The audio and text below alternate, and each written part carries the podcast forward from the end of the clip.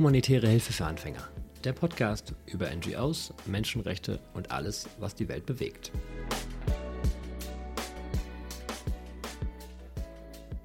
Hallo und herzlich willkommen zu einer neuen Folge des Podcasts Humanitäre Hilfe für Anfänger. Hier rede ich in jeder Episode mit Experten über globale und humanitäre Probleme. Heute geht es um die Lage der Uiguren und Uiguren in Xinjiang in China.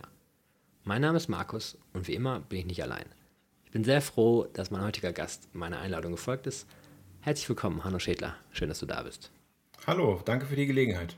Sehr, sehr gerne. Wir haben heute einiges vor. Ähm, wir reden über, heute über Themen wie beispielsweise Inhaftierung ohne Gerichtsprozesse. Wir reden über sogenannte Umerziehungslager, über Verbrechen gegen die Menschlichkeit und vor allem über Menschenrechte. Falls du noch nie von den Uiguren oder von Xinjiang gehört hast, ist das gar kein Problem, weil wir dir heute alles erklären, was in diesem Konflikt wichtig ist. Aber bevor wir inhaltlich richtig einsteigen, möchte ich noch kurz über meinen Gast reden. Denn vielleicht geht es einigen von euch so wie mir und ihr habt vorher noch nicht von der Gesellschaft für bedrohte Völker gehört. Ich bin auch erst äh, bei meiner Recherche auf euch gestoßen, Hanno. Von daher erklär doch mal, wer ihr seid und was ihr macht, damit die Zuhörerinnen und Zuhörer ein bisschen genaueres erfahren darüber. Wir sind eine politische Menschenrechtsorganisation. Das heißt, wir versuchen uns gemeinsam mit Betroffenen für ethnische, religiöse, sprachliche Minderheiten und Nationalitäten und indigene Gemeinschaften einzusetzen, deren Anliegen helfen, mit auf die Ebene von Politik oder politischen Entscheiderinnen und Wirtschaftschefinnen zu bringen, damit sich Politik und Wirtschaft ähm, deren Verhalten sich häufig sehr nachteilig auf diese Minderheiten auswirkt, ähm, ändert. Und das geschieht über einen sehr langen Zeitraum hin. Wir arbeiten viel zu Themen, die es schon seit Jahrzehnten gibt, so auch das heutige Thema Uigurinnen. Und äh, wir gehen davon aus, dass es dieses Thema auch noch in 10, 20, 30 Jahren zu bearbeiten gilt, weil eben die Probleme oder das Ausmaß der Probleme so umfassend ist. Wie kann ich mir das vorstellen, wenn ihr versucht, äh, quasi auch Einfluss, also diese Gruppen besonders zu schützen, auch ähm, für die quasi vielleicht für die auch in einem gewissen Sinne Aufmerksamkeit zu erregen? Wie macht ihr das? Was sind quasi eure Methoden? Wie kann man sich das vorstellen?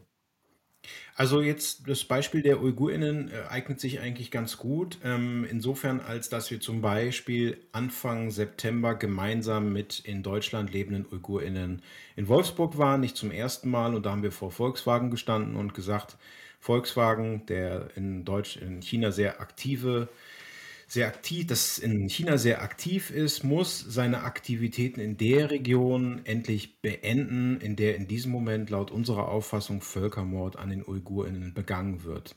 Und also da ist ein Unternehmen, das hat wirtschaftliche Interessen, das ähm, spricht gerne von einer historischen Verantwortung. Wir wissen ja alle, dass Volkswagen auch in Zwangsarbeit im Nationalsozialismus verstrickt war.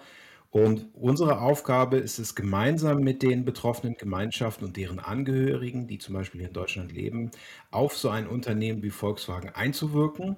Und in dem Kontext oder in diesem Fall ist unsere Forderung eben, Volkswagen muss sich zurückziehen aus der Region, statt, wie es bis, das bis dahin gemacht hat, weiter zu schweigen.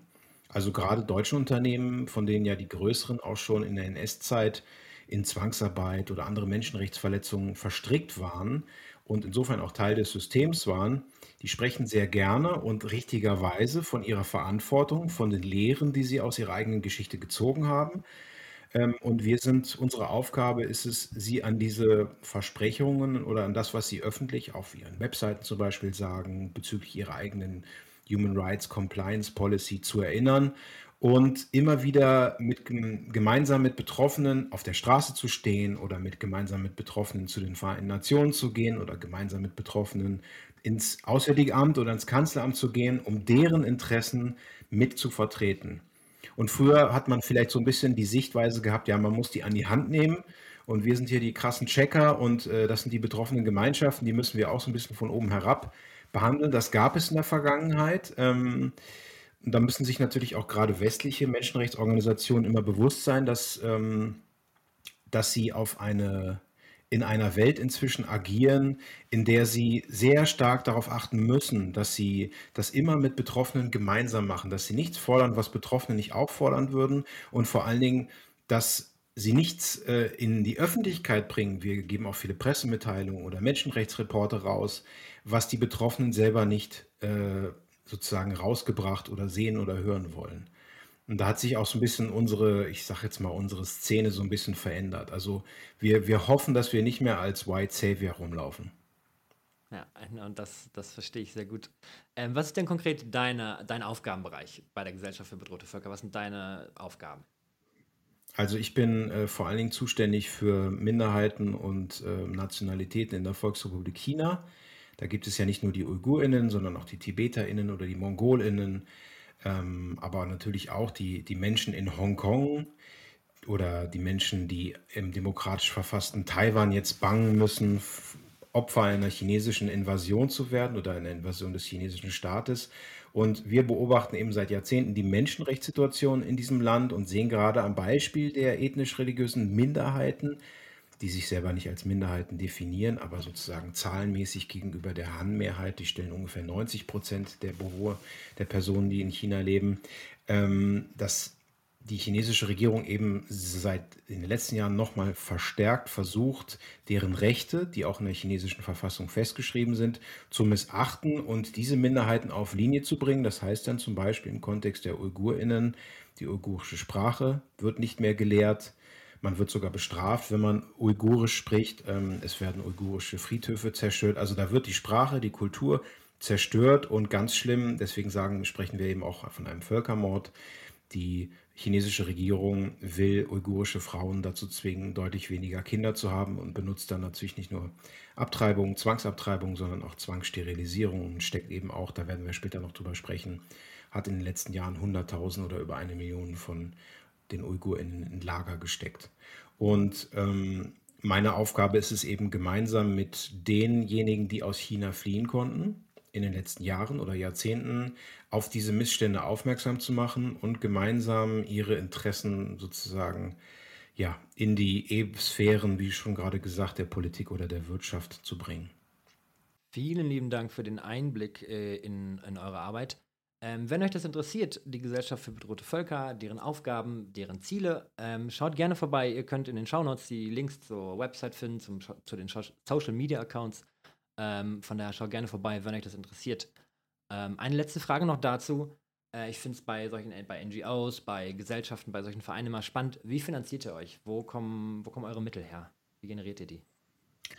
Ja, Gute Frage. Also wir haben, wir sind ein Verein, das heißt, wir haben Mitglieder, ungefähr 5000 und wir haben Fördererinnen und Förderer. Das sind Leute, die jetzt nicht automatisch Mitglieder sind, aber regelmäßig einen bestimmten Betrag spenden, damit wir unabhängig und sozusagen frei von staatlicher Beeinflussung oder staatlichen Vorgaben äh, die chinesische Regierung in diesem Falle kritisieren können, aber natürlich auch die deutsche Regierung. Beispiel Bundeskanzler Scholz will bald nach China reisen. Wir halten das in diesem Moment für keine gute Idee. Er sollte sich lieber mit seinen europäischen Partnern abstimmen. Und das können wir sozusagen regelmäßig machen, diese Arbeit, weil eben Mitglieder und Fördererinnen unsere Arbeit finanzieren. Also wir sind eine spendenfinanzierte und mitgliedsbasierte, ein mitgliedsbasierter Verein.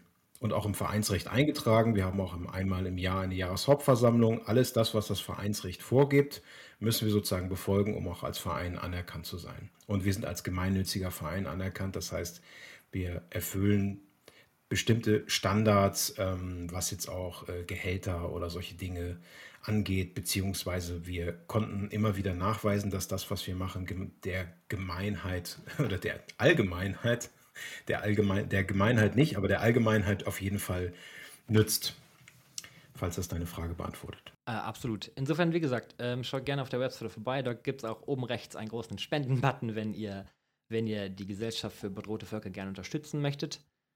Ich würde sagen, ähm, wir kommen zum Thema. Wie gesagt, wir haben viel zu besprechen. Ähm, die menschlich, menschenrechtliche Lage der Uigurinnen in Xinjiang habe ich diese Folge genannt. Bevor wir jetzt ganz ins Detail gehen, du hast gerade schon mal so ein bisschen skizziert, wie, wie die Lage dort aussieht, welchen Problemen, welchen menschenrechtlichen äh, Problemen sich die Uigurinnen in China ausgesetzt sehen. Gib uns doch noch mal so ein paar Eckpunkte, ähm, worum es in diesem Konflikt geht und wie der überhaupt entstanden ist. Also die Region, in der die UigurInnen leben, das, äh, die nennen die UigurInnen selber Ostturkestan. Das ist im Nordwesten der Volksrepublik China. Es ist eine Region, die fünfmal so groß ist wie Deutschland, sehr ressourcenreich. Es gibt viel, viel Öl, viel Gas, seltene Erden, viel von dem, was die chinesische Regierung und die chinesische Wirtschaft braucht sozusagen. Ähm, und die Uiguren fühlen sich seit langem, die Volksrepublik China besteht ja seit 1949 und seitdem fühlen sich die UigurInnen eigentlich marginalisiert. Also man muss davon ausgehen, dass es ungefähr 10 bis 12 Millionen UigurInnen gibt. Ähm, und Gleichzeitig gibt es auch noch andere turksprachige Minderheiten, die sprechen also alle Sprachen, die dem Türkischen ähnlicher sind als dem Chinesischen oder dem Hochchinesischen. Und äh, dann gibt es auch noch Kasachinnen, Kirgisinnen, Usbekinnen, aber in etwas kleinerer Zahl als die Uigurinnen eben. Deswegen spricht man auch meistens in den Medien von den Uigurinnen. Ähm, und gleichzeitig ist in den letzten sieben Jahrzehnten, seit der Gründung der Volksrepublik China unter Mao Zedong, die Zahl der Han-Chinesinnen sehr stark angewachsen in der Region, weil die chinesische Regierung sehr stark als Ziel ausgegeben hat, diese sozusagen diese Grenzregion an der Peripherie der Volksrepublik China besser kontrollieren zu können. Nicht nur um die Bodenschätze besser kontrollieren und nutzbar machen zu können, sondern eben auch um das, was man als, als unsichere Region ansieht, dazu gehört auch Tibet oder die innere Mongolei, besser kontrollieren zu können. Und da ist alles das, gerade in den letzten Jahren unter Xi Jinping, der sehr nationalistisch ist, sehr chauvinistisch ist, alles das, was sozusagen nicht dem Standard der chinesischen kommunistischen Partei entspricht. Also alle sollen Hochchinesisch sprechen. Alle sollen den Vorgaben der chinesischen kommunistischen Partei und ihrem in Anführungsstrichen großen Führer Xi Jinping folgen. Ähm, alle sollen nicht besonders religiös sein. Niemand soll im Falle der TibeterInnen zum Beispiel dem Dalai Lama irgendwie huldigen. Ähm, all das ist nicht gern gesehen und da eben diese Region sich nicht automatisch als Teil des chinesischen oder der in China lebenden Völker sehen, sondern eine eigene Identität haben und ihre Tradition, ihre Sprachen, ihre Art zu leben, ihre Religionszugehörigkeit, im Falle der Uigurinnen ist es der sunnitische Islam, im Falle der Tibeterinnen natürlich der der tibetische Buddhismus, bei dem ja immer noch der Dalai Lama das religiöse Oberhaupt ist. All das gilt es dann zu bekämpfen aus Sicht der kommunistischen Partei, gerade oder Xi Jinping, wenn es sich nicht den Vorgaben aus Beijing oder aus Peking ähm, fügt. Und gerade unter Xi Jinping, der ist ja gerade wieder zum dritten Mal äh, zum Generalsekretär der chinesischen kommunistischen Partei ernannt worden, ähm, hat sich diese Vorstellung, dass man äh, Völkern, die sich sehr von einem selbst unterscheiden, ihre Eigenständigkeit nicht mehr zugestehen darf, weil man diese Eigenständigkeiten als Gefahr für die eigene Macht ansieht, hat sich die chinesische Regierung, das heißt de facto die chinesische kommunistische Partei, vor ein paar Jahren entschieden, die Uiguren noch radikaler zu, ja, zu transformieren. Also in der kommunistischen Partei gibt es ja auch unter Mao Zedong schon sehr stark dieses Moment der Erziehung, der Umerziehung. Das ist nicht neu, das war schon länger Teil des Denkens innerhalb dieser, dieser Partei, aber äh, für die Uiguren hat sich das jetzt besonders drastisch ausgewirkt, weil seit 2016, 17 sehr viele Umerziehungslager errichtet wurden und in diese Umerziehungslager kommen rein BäuerInnen, Artistinnen, AutorInnen und in den ersten Jahren hat die chinesische kommunistische Partei gesagt, nein, diese Lager gibt es nicht. Und als dann international immer mehr darüber berichtet wurde, von Menschen, die überlebt haben, die Lager, die auch aus China fliehen konnten, in Nachbarländer und dann in den Westen, ähm, da wurde dann gesagt, ja, okay, es gibt da Lager oder es gibt da was, aber wir nennen es Berufsschulzentren. Und die chinesische kommunistische Partei spricht immer davon, dass es darum geht, äh, einer, einer Bevölkerungsgruppe wie den UigurInnen bessere Zugänge zum Jobmarkt zu ermöglichen. Dabei ist es eben diese Partei selber, die die Uiguren lange ökonomisch und auch sozial marginalisiert hat und immer darauf geachtet hat, dass die UigurInnen nicht zu, aus Sicht von Peking, zu mächtig werden. Und diese Umerziehung ist eben so drastisch, dass sie jede uigurische Familie betrifft. Also jeder, jeder hier in Deutschland lebende Uigure oder jede in Deutschland lebende Uigurin kennt eine oder mehrere Personen, die in China in den letzten Jahren plötzlich verschwunden sind. Und der Grund für das Verschwinden war total willkürlich. Es gab keinen Prozess, sondern jemand, äh, jemand hat vielleicht einen Bart getragen, der der kommunistischen Partei zu lang war, oder jemand hat ins Ausland Geld transferiert. man hat über 50 Gründe irgendwann mal gezählt von einem amerikanischen Magazin, für die man ins Lager kommen kann. Und dieses Schicksal des ins Lager kommen haben mindestens über eine Million. Da gehen die Zahlen sehr auseinander, aber selbst die Vereinten Nationen sprechen von mehr als einer Million, was natürlich bei einer Gesamtbevölkerung von 10 bis 12 Millionen eine sehr hohe Zahl ist, eine sehr hohe Prozentzahl ist, äh, wurden eben in den letzten Jahren Lager gesteckt. Und wenn man in diesen Umerziehungslagern ist, dann, dann ist man in überfüllten Zellen, darf die anderen InsassInnen nicht anschauen, man darf auch nicht mit ihnen reden. Das Ganze wird überwacht von Kameras. Die chinesische Regierung ist ja sehr modern, modern jetzt neutral gesprochen, sozusagen benutzt die modernsten Mittel, um Menschen überwachen zu können. Die haben auch eine Software benutzt, mit der sich Gesichtsregierungen der äh, Gesichtsregungen der InsassInnen irgendwie ähm, interpretieren lassen. Und es geht eben darum, die täglich mit Propaganda zu beschallen, sie davon abzubringen, zum Beispiel, wenn sie ja Muslime sind oder Muslimen, kein Fleisch mehr zu essen. Sie sollen jetzt bitte schön auch Alkohol trinken. Und es geht eben darum, sie von dem, was sie früher ausgemacht hat, abzutrennen. Und die Menschen, die einen kommen in die Lager und deren Kinder kommen in staatliche Internate. Viele Frauen, die rausgekommen sind aus den Lagern, die fliehen konnten, berichten eben auch über, das hatte ich ja schon gesagt, Zwangssterilisierung, Zwangsabtreibung. Also es ist ein umfassendes Programm, das auch nicht endet, wenn man aus diesen Lagern entlassen ist, sondern dann muss man häufig noch Zwangsarbeit leisten. Entweder im Lager selber oder man kann zwar aus dem Lager raus, aber dann sind in der Nähe von diesen Umerziehungslagern Fabriken gebaut worden und in denen werden eben Produkte hergestellt. Und das Ziel der chinesischen kommunistischen Partei ist es, dass die Menschen in einem umfassenden, sie immer überwachen können System sozusagen eingebettet sind, in Anführungsstrichen, damit sie nicht mehr ihre eigene Tradition, Religion, Sprache leben können, sondern damit sie verfügbar geworden sind und fügbar. Und das ist halt so umfassend und so krass, das sind nicht Einzelfälle, sondern das ist ein umfassendes Programm, das Ergebnis ist von einem Bewusstseinswandel. Und der hat sehr stark nochmal unter Xi Jinping, den muss man wirklich leider negativ hervorheben, stattgefunden. Der hat die äh, Vorstellung, dass das, was der Gorbatschow, der ja neulich verstorben ist, in der Sowjetunion gemacht hat, nämlich politische Öffnung, Liberalisierung, dass das zum Untergang der Sowjetunion beigetragen habe und dass man das in China auf gar keinen Fall stattfinden lassen dürfe ähm, Xi Jinping hat die Partei ja sehr nach sich ausgerichtet. Das hat man jetzt auch in den letzten Wochen wieder gesehen. Und in der Frage der Uiguren bedeutet das eben auch, dass alles das, was eigenständig ist, unterdrückt werden muss. Und weil ja gerade Diktatoren und Diktatorinnen sich immer im Recht sehen und sich selber nicht eingestehen können, wenn sie etwas falsch machen oder sogar Verbrechen bestehen, wird das, was den Uigurinnen angetan wird, als Umerziehung eingeordnet und als etwas, was nun mal diesen, aus Sicht von Peking, diesem unterentwickelten Volk ähm, zuteil werden muss.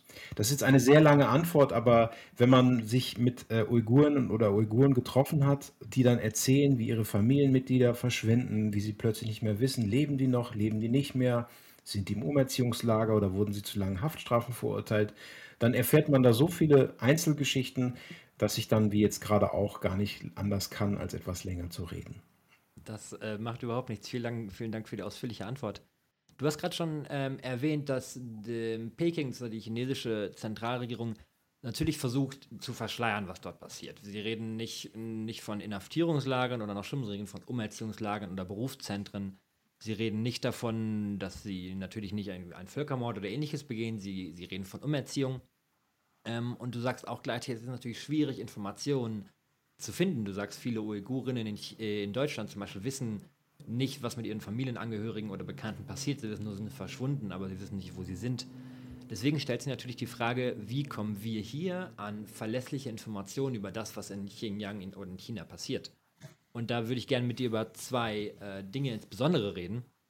Und zwar sind das einmal die sogenannten Xinjiang Police Files, die sind im Mai diesen Jahres, also 2022, geleakt worden. Und ich möchte mit dir danach noch über den Bericht des UN-Hochkommissariats für Menschenrechte reden. Aber fangen wir mal mit den Xinjiang Police Files an. Ähm, erzähl uns mal kurz, was das ist und warum das, wenn es um die, um die Recherche, um herauszufinden, was dort passiert, warum das wichtig ist. Also es gab in den Jahren auch schon vor 2022, bevor diese Xinjiang Police Files in die Öffentlichkeit gelangt sind im Westen, ähm, gab es viele Berichte, einzelne Berichte von Überlebenden. Es gab Auswertungen von Satellitenbildern. Es gab, es gab ähm, die Auswertung von chinesischen Regierungsdokumenten. Und auf der Grundlage wusste man vor, schon vor drei oder vier Jahren, dass was dort passiert, ist nochmal eine neue Stufe der Grausamkeit, der systematischen Grausamkeit, weil es eben mehr oder weniger alle uigurischen Familien betrifft. Was jetzt nochmal neu an diesen Xinjiang Police Files ist, die wahrscheinlich einem in den USA lebenden deutschen Wissenschaftler namens Adrian Zenz zugespielt wurden und der die dann ausgewertet hat, ist, dass es tausende von Fotos gibt, wo man eben Uiguren und Uigurinnen sieht, die in diesen Lagern fotografiert wurden. Und ich muss da immer wieder an ein Foto von einer ungefähr 50-jährigen Uigurin denken, die angsterfüllt mit Tränen Augen in die Kamera guckt. Und was diese Xinjiang Police Files gezeigt haben, ist, das ist sozusagen eine Politik, die kommt von ganz oben. Das ist auch keine Überraschung für Peking. Das haben die Leute vor Ort nicht an der, Polit an der Regierung vorbeigemacht, sondern das ist von oben gewollt und auch gesteuert, weil die kommunistische Partei eben sehr hierarchisch ist und das unter Xi Jinping noch mehr ist. Und der andere, das, das andere Wichtige ist eben, dass sie dem Leiden, von dem diejenigen, die sich für China oder auch die Uigurinnen interessieren, schon seit Jahren eigentlich wussten, nochmal ein Gesicht gegeben haben, beziehungsweise tausende von Gesichtern. Deswegen sind die so wichtig.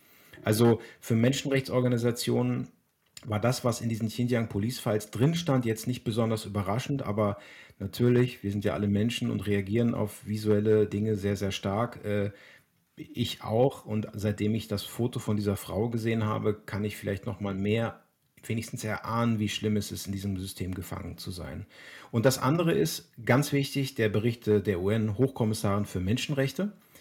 Das war bis zum 31. August 2022 Michelle Bachelet, eine ehemalige chilenische Dissidentin, die mit großen Hoffnungen vor vier Jahren gestartet, sich sehr zurückhaltend in der Frage der Uigurinnen geäußert hat. Ähm, man wusste eigentlich schon seit einem Jahr, dass ihr Büro einen Bericht über die Situation der Uigurinnen verfasst hat und dessen Publikation wurde dann immer wieder rausgezögert. Bestimmt auch auf chinesischen Druck. Vielleicht auch, weil Frau Bachelet davon ausging, dass man öffentlich die chinesische Regierung nicht kritisieren sollte. Das ist jetzt eine Mutmaßung von mir. Und ähm, bis zum 31. August und kurz vor Mitternacht ähm, hat man, haben wir eben alle warten müssen, bis dieser Bericht rauskam. Und dieser Bericht ist auf, einen, auf der einen Seite sehr wichtig, weil es eben sozusagen eine offizielle Stellungnahme der Hochkommissarin für Menschenrechte Michelle Bachelet ist und ihrem Team und damit eben auch der Vereinten Nationen dass die Uigurinnen schwersten Menschenrechtsverletzungen ausgesetzt sind. Die Vereinten Nationen sprechen davon, dass man davon ausgehen könne oder es als Verbrechen gegen die Menschlichkeit bezeichnen könne.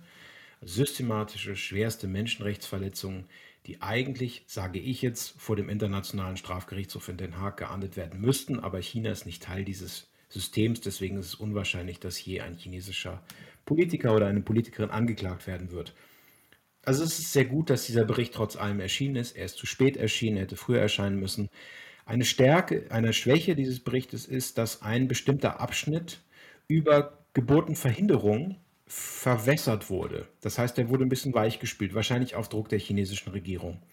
Und jetzt kann ich auch nur mutmaßen, aber ich gehe eben von diesem sehr starken Druck aus. Und das Problem ist, wenn man dann diese Erkenntnisse verwässert, dann kann man eben auch nicht zu dieser Schlussfolgerung kommen, dass tatsächlich Völkermord ist. Es gibt ja in der Völkermordkonvention von 1948 fünf Kriterien, die quasi auflisten, was einen Völkermord ausmacht. Das ist nicht immer super eindeutig, aber ein wichtiger Teil davon ist eben auch die Absicht eines Staates oder eines politischen Akteurs, in dem Fall der chinesischen kommunistischen Partei, dass es in Zukunft weniger Uigurinnen und Uiguren gibt. Und das erklärt eben auch diese systematische Zwangssterilisierung von uigurischen Frauen, die Abtreibung, die Geldstrafen, die Haftstrafen, die das ins Umerziehungslager kommen, wenn man mehr als zwei Kinder hat. Ähm, wie gesagt, und dieser Abschnitt wurde so ein sehr kundiger Journalist verwässert. Ähm, und das ist dann auch, zeigt eben auch dann die Schwäche der Vereinten Nationen. Die sind immer nur so stark in ihren Aussagen wie aber die können nicht stärker in ihren Aussagen sein, als was ihre Mitgliedstaaten, und China ist ja einer der wichtigsten Beitragszahler der Vereinten Nationen, zulassen. Das heißt, es hat viele dann doch positiv überrascht, dass dieser Bericht rauskam. Er ist zu schwach, er ist auch nicht detailliert genug. Das sind nur in Anführungsstrichen 48 Seiten, obwohl es viel mehr zu sagen gäbe. Aber es ist ein Schritt nach vorn, weil jetzt kein Staat, der Mitglied der Vereinten Nationen sind, äh, ist, mehr sagen kann, ja, die Vereinten Nationen selber äh, sagen doch gar nicht, dass es ein Problem gibt. Alle Staaten wissen eigentlich, das, was dort passiert, ist grausam, ist systematisch und alle sind eigentlich aufgefordert, dass China diese Politik nicht mehr weiter betreiben kann. Aber wir leben ja in einer realen Welt. Das heißt, kurz darauf gab es eine Abstimmung darüber, ob auf Grundlage dieses Berichts es im nächsten Jahr eine Debatte, nur eine Debatte, eine Diskussion bei der nächsten Sitzung des UN-Menschenrechtsrates in Genf geben solle. Und China hat so viele Staaten überzeugen können, entweder sich zu enthalten oder dagegen zu stimmen, dass der Antrag von vor allen Dingen westlichen Demokratien, Japan auch dazu, äh, kleinere Staaten, Somalia war das einzig muslimisch geprägte Land, das dafür gestimmt hat, dass diesem Antrag nicht stattgegeben wurde. Also, und das ist natürlich für die Opfer dieser Menschenrechtsverletzungen, das sind ja Hunderttausende oder Millionen von Opfern und deren Angehörige, ist es ein Schlag ins Gesicht, wenn es noch nicht mal eine Debatte gibt. Und daraus folgt jetzt für mich, die deutsche Regierung und westliche Regierung müssen noch stärker eine, nicht nur westliche Regierung, natürlich auch muslimisch geprägte Staaten, wer auch immer, wem auch immer das Schicksal der Uiguren am Herzen liegt, die müssen eine Koalition bilden, die noch stärker wird, damit in Zukunft, wenn es wieder darum geht, ob beim Menschenrechtsrat der Vereinten Nationen in Genf das diskutiert werden kann, damit es da eine Mehrheit gibt. Aber das ist natürlich schwierig, weil wir wissen ja, China ist Verbündeter von Russland. Russland hat auch viele Verbündete, jedenfalls bestimmte Staaten, die immer gleich stimmen. Es gibt so eine Achse, muss man schon sagen, bei den Vereinten Nationen von Staaten, die sich sehr gegen Kritik von außen an ihrer Menschenrechtspolitik wehren. Also Kuba, Venezuela, der Iran, Russland, China, Nordkorea natürlich. Ähm, und China versucht auch wirtschaftlichen Druck auf viele Staaten auszuüben, die vielleicht gar nicht unkritisch gegenüber der Menschenrechtspolitik sind, aber die wirtschaftlich so abhängig von China sind, dass sie befürchten müssen, wirtschaftlich und dann auch politisch von China bedrängt zu werden, wenn sie nicht so stimmen, wie die chinesische Regierung das will. Also es ist eine, eine wichtige Aufgabe und ich erzähle das deswegen, weil eben unser Bundeskanzler in der nächsten oder übernächsten Woche etwas machen wird, am 3. und 4. November. Der wird als deutscher Bundeskanzler nach China reisen. Ich finde es schade, weil er hätte sich da mit seinen europäischen Kolleginnen absprechen sollen. Gerade in dieser Zeit ist es halt wichtig, das hat man ja auch gegenüber Russland gesehen, nach dem völkerrechtswidrigen Krieg gegen die Ukraine oder nach dem Beginn dieses Krieges, dass äh, die EU geeint sein muss, sonst hat man gar keine Druckmöglichkeiten gegenüber großen, mächtigen Staaten. Und diese Einigkeit gibt es in Sachen China eben unter anderem deswegen nicht, weil Deutschland, unser Land, wenn ich das jetzt mal so sagen darf, immer noch seine eigene China-Politik fährt. Ist nicht gut. Das bringt den Uiguren und den TibeterInnen überhaupt nichts.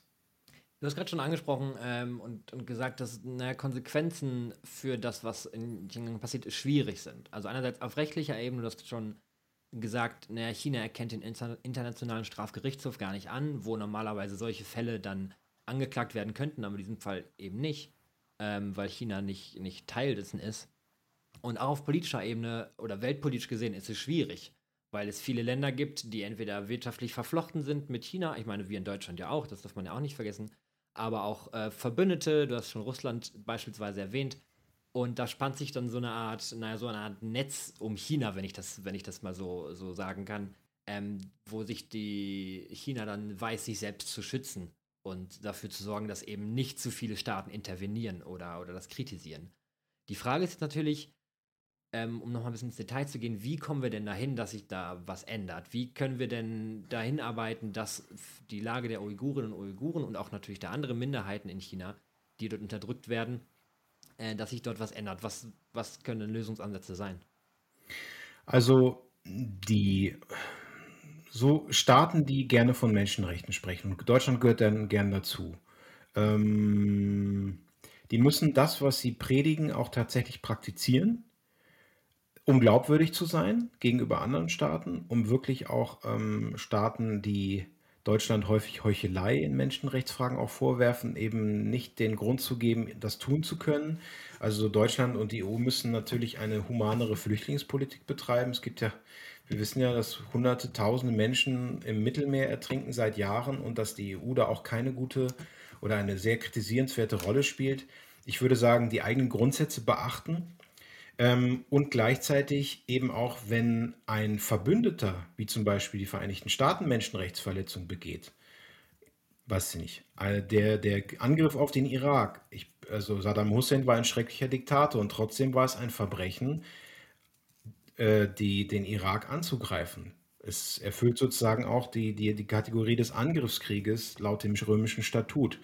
Ähm, man muss auch bereit sein, die Verbündeten zu kritisieren, wenn sie ihrerseits Menschenrechtsverletzungen begehen. Ich finde es auch ein Unding, dass aus Deutschland, aus Rammstein, die USA Drohnenangriffe, die auch völkerrechtlich äh, nicht gerechtfertigt sind und deswegen illegitim sind und auch illegal sind, dass es nicht kritisiert wird. Also das ist sozusagen eine Frage der Glaubwürdigkeit. Und dann muss man eben auch seitens der Politik bereit sein, Unternehmen, die in China tätig sind, stärkere Auflagen zu geben. Also äh, das Bundeswirtschaftsministerium unter Robert Habeck hat ja vor ein paar Monaten gesagt, es gibt für, ich glaube, es war Volkswagen, keine Investitionsgarantien mehr.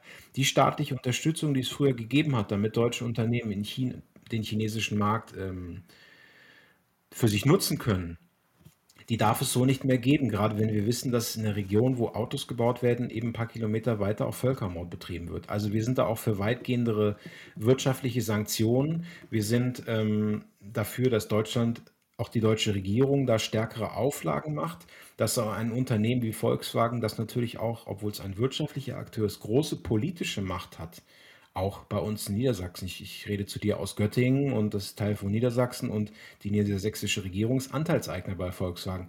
Ich habe vom gerade wiedergewählten Ministerpräsidenten Niedersachsens, Herrn Weil von der SPD, ich weiß nicht, ob der schon mal was Kritisches gegenüber der chinesischen Regierung gesagt hat.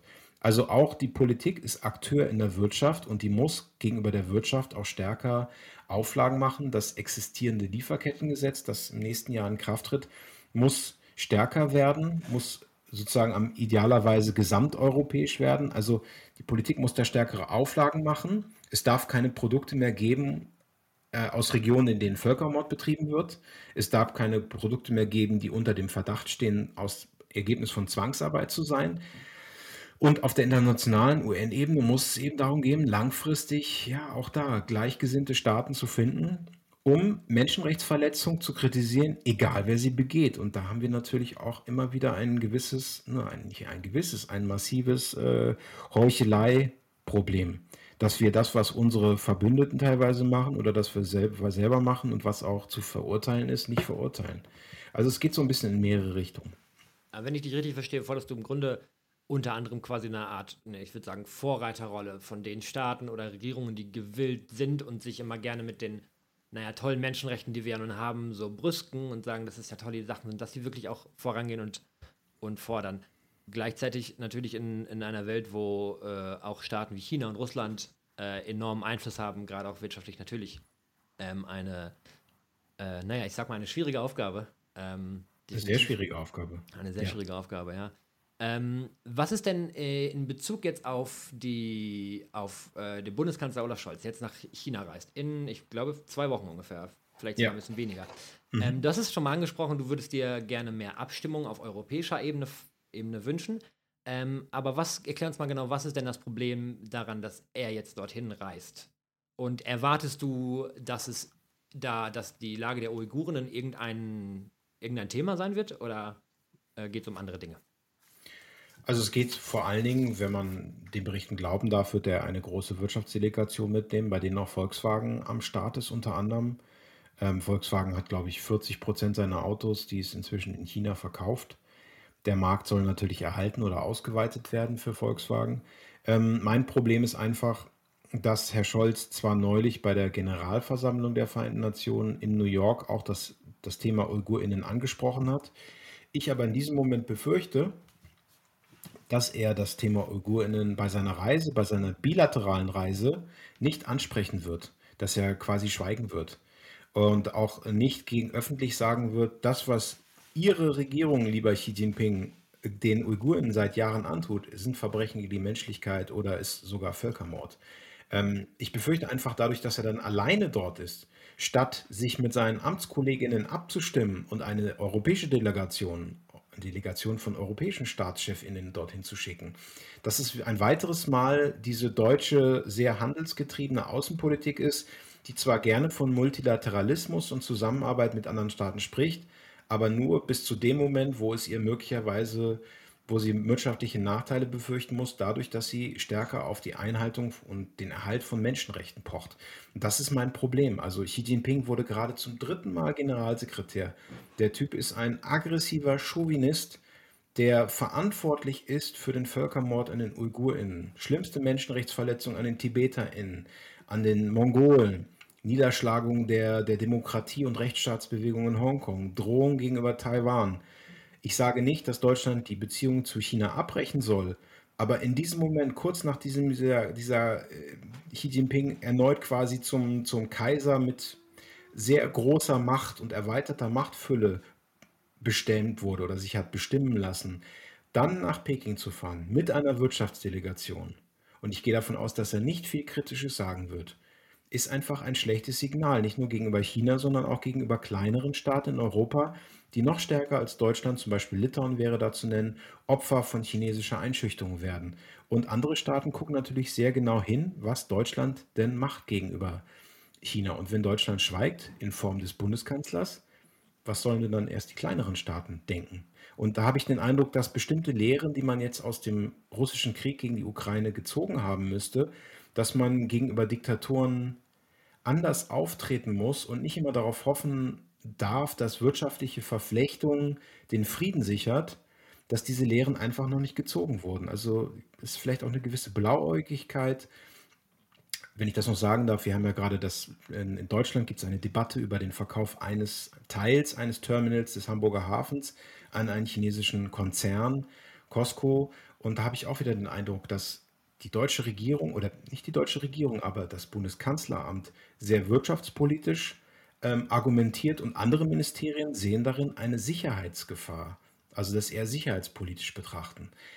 Und ich bin jetzt kein Experte für Häfen und, und, und Reederei, aber ähm, wenn die deutsche Regierung wirklich ernst nimmt, was welche Lehren es auch aus diesem Russlandkrieg zu ziehen, aus dem Krieg gegen die Ukraine zu ziehen gilt und sich anschaut, wie stark China Russland weiterhin unterstützt und dass diese Staaten kurz ein paar Wochen vor dem Ausbruch des Krieges ähm, nochmal bekräftigt haben, wie eng sie miteinander verbunden sind und freundschaftlich verbunden sind, dann darf die Konsequenz nicht sein, dass Olaf Scholz alleine nach China reist als einer der ersten Staatschefs, um wieder gute Geschäfte für deutsche Unternehmen zu ermöglichen.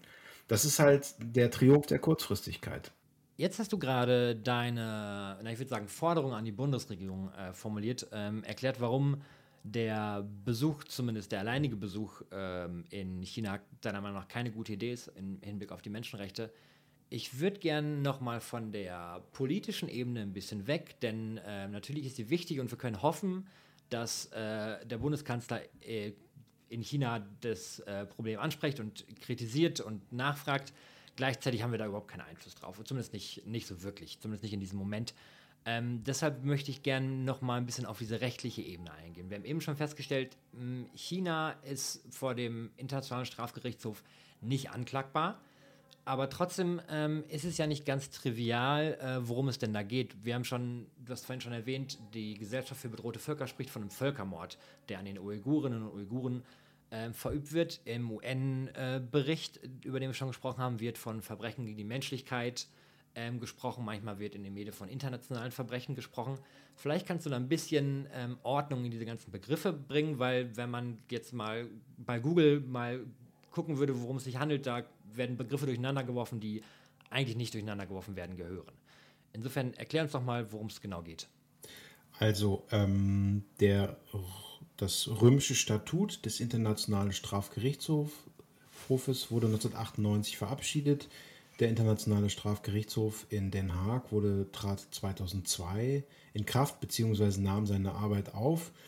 Und der befasst sich mit dem, was als internationale Menschenrechtsverletzung bzw. schwerste Menschenrechtsverletzung bezeichnet ist. Und das sind inzwischen vier Dinge. Das ist inzwischen der Angriffskrieg, Beispiel wäre das, was Russland gerade mit der Ukraine macht. Das zweite sind Kriegsverbrechen, also im Kontext des russischen Krieges zum Beispiel gegen die Ukraine das Erschießen von Zivilisten. Vergewaltigungen von Frauen. Das dritte sind Verbrechen gegen die Menschlichkeit. Das sind ähm, systematische, wiederholte Angriffe auf die Zivilbevölkerung. Dazu kann auch Sklaverei gehören oder Zwangsarbeit.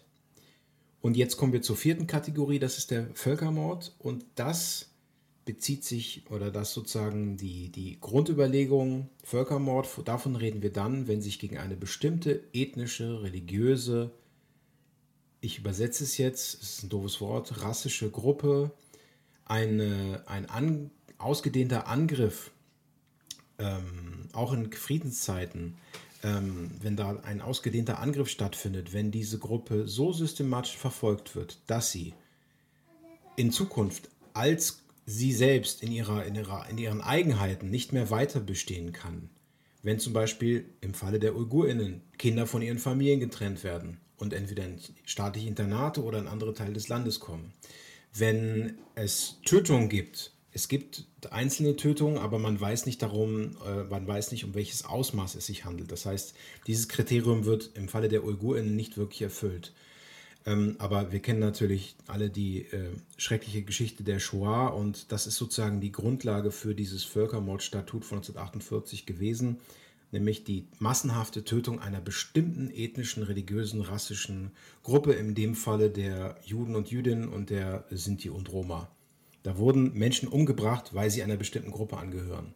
Und im Falle der UigurInnen sprechen wir eben auch von Völkermord, nicht weil sie massenhaft umgebracht werden, aber weil sie massenhaft gefoltert werden, unterdrückt werden, ihre Familien auseinandergerissen werden, Frauen, die zu dieser Gruppe gehören, in Zukunft keine Kinder mehr haben können, weil sie zwangssterilisiert wurden Opfer von Vergewaltigungen wurden und dann mit dieser Scham den Rest ihres Lebens leben müssen. Das ist ja auch ein bewusst eingesetztes Mittel von Regierungen oder Staaten, nicht nur in diesem Konflikt, sondern auch zum Beispiel im Jugoslawienkrieg, um herbeizuführen, dass eine Gruppe als solche vielleicht noch physisch weiter bestehen kann, aber de facto nicht mehr die eigene Sprache spricht, nicht mehr diese Identität, die diese Gruppe vorher hatte, so weiterführen kann, weil eben in diesem Fall der chinesische Staat dafür alles getan hat, damit diejenigen, die überbleiben, sich nicht mehr als Uigurinnen fühlen, sondern vor allen Dingen als Chinesinnen und als Chinesinnen, die den Vorgaben der chinesischen kommunistischen Partei folgen müssen. Also das sind die vier großen Kategorien, mit denen sich das internationale Strafrecht befasst. Und du hattest ja schon auch gesagt, äh, China ist nicht Teil des Internationalen Strafgerichtshofes. Was ich noch hätte vorhin erwähnen müssen, ist, dass wir in Deutschland vor, ich glaube ungefähr, ich weiß nicht, im letzten Jahr ein Urteil hatten. Da wurde ein syrischer Luftwaffengeneral verurteilt zu lebenslanger Haft, glaube ich, vor einem deutschen Gericht. Und jetzt ist Syrien auch nicht Teil des Internationalen Strafgerichtshofes. Ähm, aber dadurch, dass wir als Deutschland Teil des Internationalen Strafgerichtshofes sind, haben wir das sogenannte Weltrechtsprinzip in unser Gesetzeswerk aufgenommen. Das heißt, in Deutschland, auch in Deutschland, kann man Leute für ihre Verbrechen in einem anderen Land zur Rechenschaft ziehen, wenn man Beweise hat, natürlich auch wenn man diese Person hierher bekommen kann, damit sie sich vor Gericht verantworten müssen oder können. Ähm, und im Falle der Uiguren gibt es gerade einen spannenden Fall, dass nämlich in Argentinien das ebenfalls dieses Weltrechtsprinzip ins eigene Strafgesetzbuch übernommen hat. Die Uigurinnen versuchen gemeinsam mit einem Anwalt vor der argentinischen Justiz die Verantwortlichen auf der chinesischen Seite zur Rechenschaft zu ziehen. Das ist ein wichtiges Novum im internationalen Strafrecht, im Strafrecht und ich glaube, Deutschland hat das 2002 eben auch in, in unsere Gesetzeswerke übernommen. Das heißt, auch hier könnte so jemand wie Xi Jinping angeklagt werden. Und jetzt kommen wir aber natürlich wieder in, den, in die Ebene der Realpolitik. Es gibt vielleicht die rechtliche Grundlage dafür, nur der politische Wille ist eben nicht da es ist ja auch gar nicht leicht. Äh, wir können jetzt auch nicht von Herrn Scholz erwarten, das tue ich auch nicht, dass er nach Peking fährt in den nächsten Wochen und sagt, äh, Xi Jinping, kommen Sie doch bitte gleich mit nach Europa. Wir hätten da, äh, wir würden Sie gerne vor Gericht stellen wegen Ihrer Verbrechen. Das ist nicht möglich. Aber es gibt auch Funktionäre und Funktionärinnen der Kommunistischen Partei, naja, es sind meistens Funktionäre, ist ja sehr patriarchalisch aufgebaut, diese Partei, ähm, die man auf jeden Fall davon abhalten kann, dass sie in Zukunft ins Ausland reisen, ins Ausland reisen, indem man ihm androht, dass man sie hier vor Gericht stellt wegen ihrer Verbrechen gegenüber den Uiguren. Also wir wissen ja, der ehemalige Verteidigungsminister der Vereinigten Staaten, Donald Rumsfeld, hat von einem Deutschlandbesuch abgesehen, nachdem eine in Berlin ist es, glaube ich, tätige Nichtregierungsorganisation Klage gegen ihn eingereicht hat. Ich weiß nicht jetzt, ob es Kriegsverbrechen waren, auf jeden Fall wegen schwerster Menschenrechtsverletzungen. Also es gibt auch hier Instrumente, um Verbrechen, die in anderen Staaten, die nicht Teil dieses internationalen Strafgerichtshofssystems sind, zu ahnden. Da muss aber natürlich einiges zustande kommen oder zu, also theoretisch müsste Xi Jinping gestürzt werden und dann müsste die amtierende chinesische Regierung bereit sein, ihn dann nach Deutschland oder in dem Fall dann an den Internationalen Strafgerichtshof ähm, auszuliefern. Oder es müsste einen Beschluss im UN-Sicherheitsrat geben, der reicht auch aus, um, um Straftäter oder um Leute, die wegen Verbrechen angeklagt werden sollten, nach Den Haag zu überstellen. Aber China ist ja ständiges Mitglied im UN-Sicherheitsrat, das heißt, das wird nicht passieren. Aber das wissen zu wenig, deswegen bin ich auch froh über die Frage oder die Gelegenheit, darüber berichten zu können. Es gibt eben auch hier Mittel und Wege, um zumindest in diesem Fall theoretisch diejenigen zu, zur Rechenschaft zu ziehen, die anderswo schwere Verbrechen begehen. Jetzt äh, sagst du gleichzeitig realpolitisch unwahrscheinlich, dass sich da viel vielleicht bewegt. Xi, Jinping wurde jetzt, wie gesagt, als Generalsekretär seiner der Kommunistischen Partei wiedergewählt, wird wahrscheinlich Anfang nächsten Jahres, wenn ich mich nicht irre, ist, glaube ich, die Wahl, wird er wieder zum Staatschef, zumindest gehen alle davon aus, ähm, gewählt werden und, und, mindestens noch eine Amtszeit aber äh, haben, aber vermutlich noch mehrere. Der Weg rechtlich in China ist ja frei. Das heißt, auch wenn es jetzt ein bisschen vielleicht ein Blick in die Glaskugel ist, ähm, was ist denn in diesem Konflikt, was erwartest du oder vielleicht was erhoffst du dir für die nächsten Jahre? Ob da, dass da Bewegung reinkommt, inwiefern vielleicht ähm, gibt es Hoffnung, dass sich da, dass sich da was verbessert?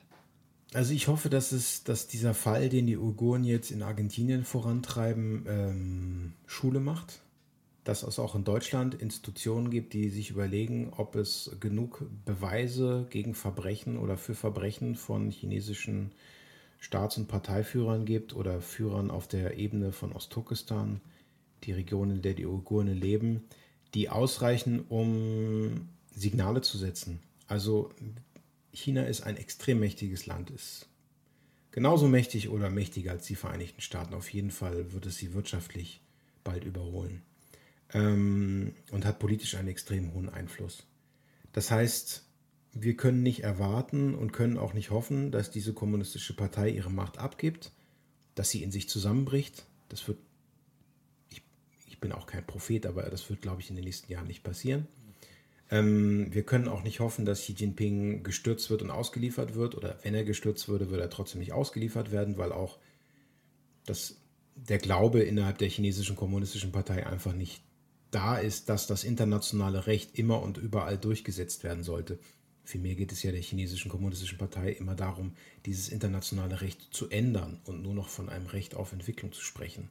Also Bürgerrechte, Menschenrechte, das Recht, gegen die eigene Regierung auf die Straße zu gehen, was ja hier in Deutschland in den letzten Jahren auch viele Leute im Kontext der Corona-Maßnahmen in Anspruch genommen haben. Und ich stehe nicht dafür, ich finde es nicht gut, was die Leute fordern irgendwie, aber die haben das Recht, es zu fordern, wenn es sozusagen bestimmten Standards genügt und sie nicht zur Gewalt aufrufen. Dann dürfen die das machen, auch wenn ich es persönlich total ablehne. Ähm, man kann also nicht darauf hoffen, dass sich da so grundlegend was ändert, dass sich in den nächsten fünf oder zehn Jahren äh, vor deutschen Gerichten ein chinesischer Staatsführer oder Parteiführer wiederfindet irgendwie. Aber dass insgesamt mehr Staaten diesem internationalen Strafgerichtshof beitreten. Und da wäre es natürlich auch ein wichtiges Signal, wenn das andere, die andere Welt macht, nämlich die Vereinigten Staaten, diesem System beitreten würden. Natürlich wissen wir jetzt auch, die haben ja ihren eigenen, nicht Bürgerkrieg, aber die haben diese extreme Polarisierung und dem der Rechtsradikalisierung einer der großen beiden Parteien, der Republikanischen Partei. Die können auch nichts mit dem internationalen Rechts anfangen. Sehr schade. Ähm, das heißt, es muss viel zusammenkommen, damit das internationale Recht als solches gestärkt wird, auch politisch gestärkt wird, dass der Wille da ist, dass man auch mächtige Staatsführer und Staatsführerinnen zur Rechenschaft zieht.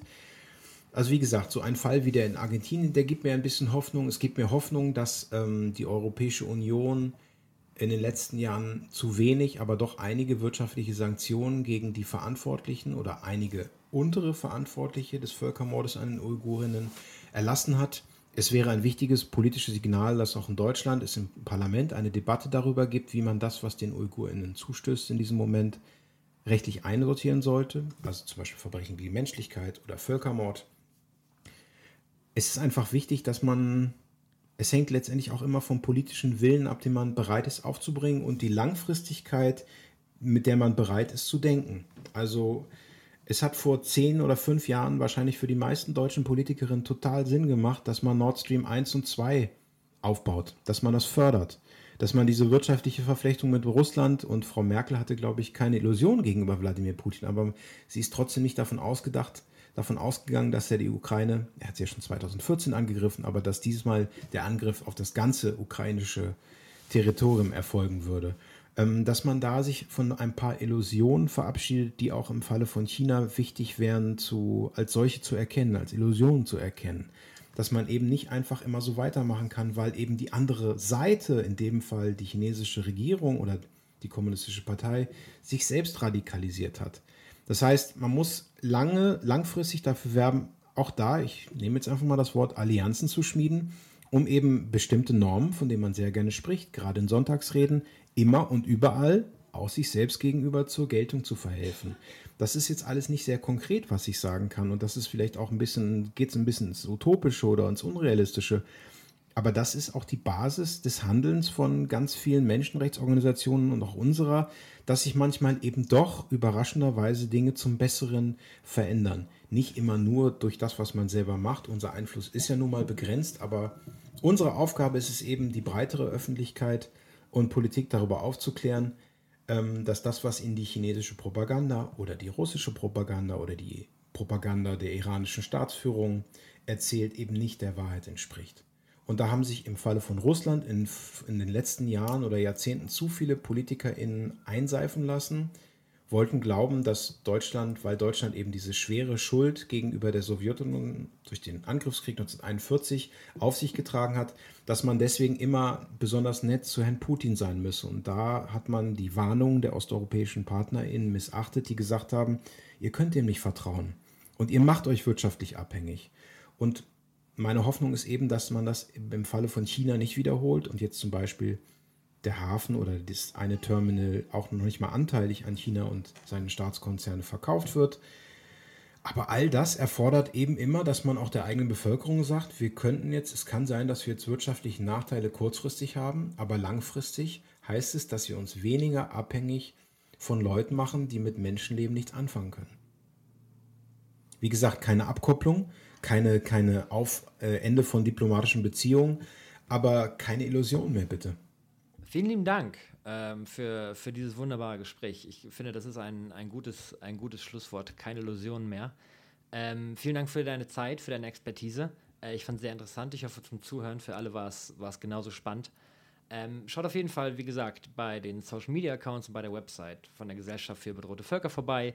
Ähm, wenn ihr das für einen, äh, für als guten Zweck empfindet, könnt ihr da gerne auch äh, den ein oder anderen Euro, den ihr vielleicht übrig habt, ähm, spenden. Wie gesagt, ähm, ihr finanziert euch äh, zum großen Teil über Spenden.